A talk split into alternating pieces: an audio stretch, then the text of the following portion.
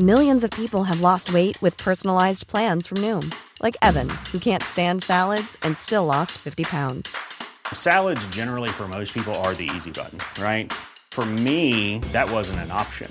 I never really was a salad guy. That's just not who I am. But Noom worked for me. Get your personalized plan today at Noom.com.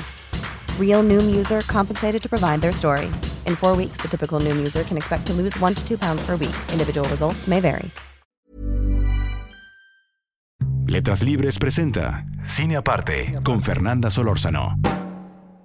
Bienvenidos a Cine Aparte y gracias por darle play de nuevo al enlace.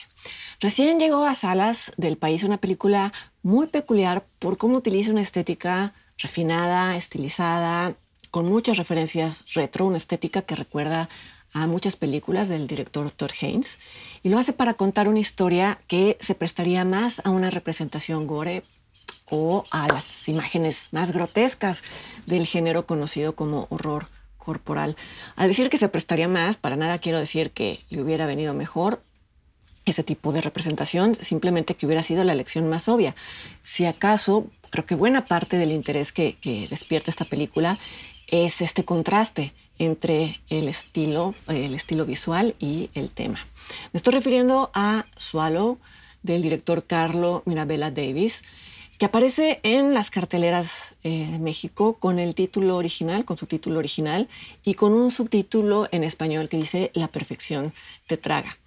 Debo decir que la mayoría de las veces los subtítulos que agregan las distribuidoras me parecen desafortunados, pero este, este me pareció interesante, me pareció inspirado y creativo y muy útil para picar la curiosidad de las audiencias, que a veces es necesario cuando no hay una publicidad apabullante para hablar de una película.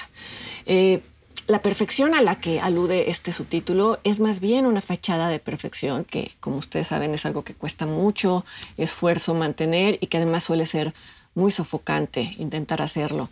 Es así sofocante como lo vive la protagonista, una mujer joven llamada Hunter, interpretada por Hailey Bennett, que fue premiada como la mejor actriz del Festival de Tribeca en 2019 por esta película. Hunter debe jugar el rol de esposa perfecta y de esposa ornamental de un hombre llamado Richie, interpretado por Austin Stowell, eh, un hombre que recién es nombrado director de la compañía de su padre. La película no ofrece detalles sobre el giro de la empresa familiar porque en realidad esto no tiene importancia. Lo único relevante y lo que sí queda muy claro es que es una empresa muy redituable y que el lujo y el estatus social son esenciales para la familia política de Hunter. Basta ver la casa en la que vive el joven matrimonio, que fue un, regalo del padre de Richie, una casa que podría aparecer en cualquier revista de arquitectura y de la cual Hunter parece parte de la decoración, no porque ella así lo desee, sino porque así la trata su marido. Basta ver también el desprecio y el esnovismo con los que la tratan sus suegros. Le interrumpen sin ninguna consideración cuando ella muy tímidamente intenta participar en alguna plática o bien basta ver cómo la madre de Richie le dice cosas como que debe de sentirse muy afortunada de haber pasado de ser vendedora de artículos de aseo personal a ser la esposa de su hijo, como si esto fuera un gran trofeo. Cuando Hunter anuncia que está embarazada, parece que su esposo y la familia de su esposo le expresan algo parecido al afecto, pero pronto queda claro que esto es efímero y que además lo que en realidad les entusiasma es que haya un heredero en camino. El padre de Richie, cuando saluda por primera vez a Hunter después de saber que está embarazada, ni siquiera se dirige a ella, se dirige a su vientre diciendo que allí está alojado el futuro director de la compañía. A ella se le considera un mero accesorio, una mera herramienta para la sucesión familiar. Y es así como un buen día, en medio del aburrimiento, Hunter sigue el consejo que, que leyó en un libro de autoayuda que fue regalo de su suegra. El libro la anima a probar cosas nuevas, probar algo nuevo, esa es la frase que, que llama su atención. Y es así que decide que va a tragarse una hermosa y resplandeciente canica de vidrio roja. Una canica que viaja intacta por sus intestinos y que ella recupera del inodoro cuando finalmente la expulsa. Como recuerdo de su experimento, o incluso quizá como trofeo, Hunter coloca esta canica en una charola, en su tocador frente al espejo y pronto vemos que a la canica se suman objetos como tachuelas, como candados, como seguros, incluso un, alfil de ajedrez. Hasta este punto, la historia de, Swallow eh, transcurre en el espacio de lo doméstico y de lo íntimo y es ahí donde luce mejor el diseño de producción de Erin McGill en conjunto con la fotografía de Caitlin Arismendi. Son diseños y colores reminiscentes de la, de la década de los 50 y principios de, la, de la década de los 60, no solo en la decoración de la casa, sino en el aspecto mismo de Hunter, en, en su peinado, en su vestuario. Hunter es un personaje que tiene mucho en común con Betty Draper de la serie Mad Men, incluso las frustraciones, y por eso es tan interesante el choque entre la apariencia de pulcritud de personajes femeninos como estos y la compulsión de Hunter de tragar objetos no comestibles, por no hablar del gusto de recuperarlos y de coleccionarlos. Es un choque visual muy interesante, pero, pero tampoco eh, es carente de significado. Como se sabe, los 50 se caracterizaron por exigir de las mujeres un comportamiento o una apariencia de felicidad constantes a costa incluso de su desmoronamiento psicológico. Esto no ha desaparecido del todo y por eso no es arbitrario que la película se sitúe en el presente. Una trivia que no es tan trivial es que el director ha dicho que la película es un tributo a su abuela, que fue una ama de casa de los 50, atrapada en un matrimonio muy infeliz y que desarrolló la compulsión de lavarse las manos con jabón y con alcohol varias decenas de veces al día. Esto eh, ocasionó que la internaran en un hospital psiquiátrico, en donde la trataron con electroshocks y en donde le practicaron una lobotomía sin su consentimiento, casi sobra decir. Pero bueno, volviendo a, a Swallow, quizá la compulsión de Hunter hubiera permanecido en secreto de no ser porque un ultrasonido, recordemos que está embarazada, revela frente a su esposo, frente a Richie, que en su vientre no solo hay un feto, sino que hay un objeto no identificable. Esto da lugar a un segundo acto donde lo principal ya no va a ser la extrañeza del comportamiento de Hunter, sino la furia controladora de su familia política. No hay tanto una preocupación genuina por la salud física o mental de la chica, sino más bien por el daño que pudiera estar causando al heredero del trono.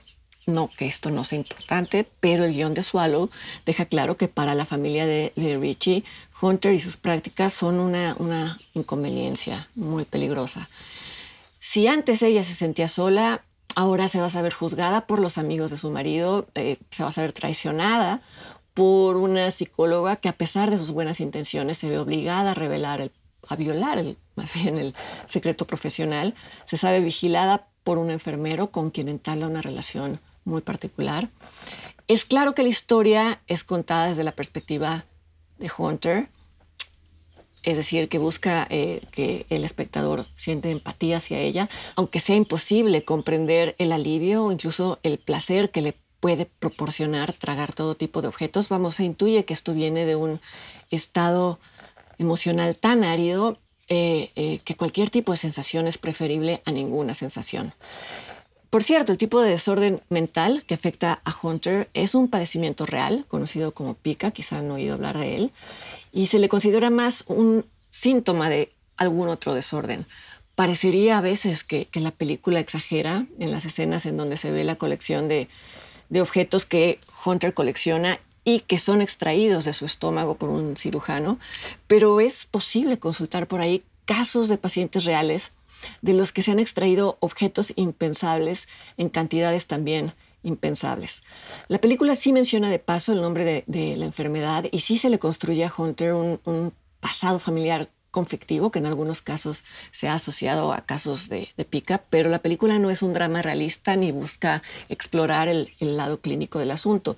Swallow es más bien una fábula de horror, no fantástica porque este padecimiento existe, pero sí una fábula de horror sobre la siempre compleja relación entre, entre las mujeres y, su cuerpo, sobre las funciones y las atribuciones que toman otros en relación con ese cuerpo, sobre las formas a veces extremas y no muy conscientes a través de las cuales las mujeres buscan volver a apropiarse de su cuerpo y también sobre cómo eh, una vez que estas mujeres tienen claro el panorama, dejan de verse a sí mismas como simples incubadoras de, deseos y de proyectos ajenos. De esto habla el tercer acto de la película, del cual no revelo más, pero creo que sí vale la pena decir que en este tercer acto el guion repite el motivo que da nombre a la película, es decir, el acto de tragar, pero esta vez dándole una connotación totalmente distinta. Hunter vuelve a tragar un objeto y secuencias más adelante expulsan no precisamente ese objeto, si algo relacionado con ello. Eh, después de que esto pasa, después de expulsar, la chica se mira al espejo y sonríe como si se reconociera por primera vez. Ya no se le ve vestida como muñeca anacrónica, sino como una mujer de su siglo, y esto está relacionado con lo que acaba de suceder. Swallow de Carlo Mirabella Davis está exhibiendo en varias salas del país. Pueden aprovechar los días feriados para ir a verla. Nosotros vamos a descansar durante esos días. Así que los invito a que nos veamos de vuelta el jueves 21 de abril aquí en Cine Aparte. Hasta entonces, y pásenla muy bien.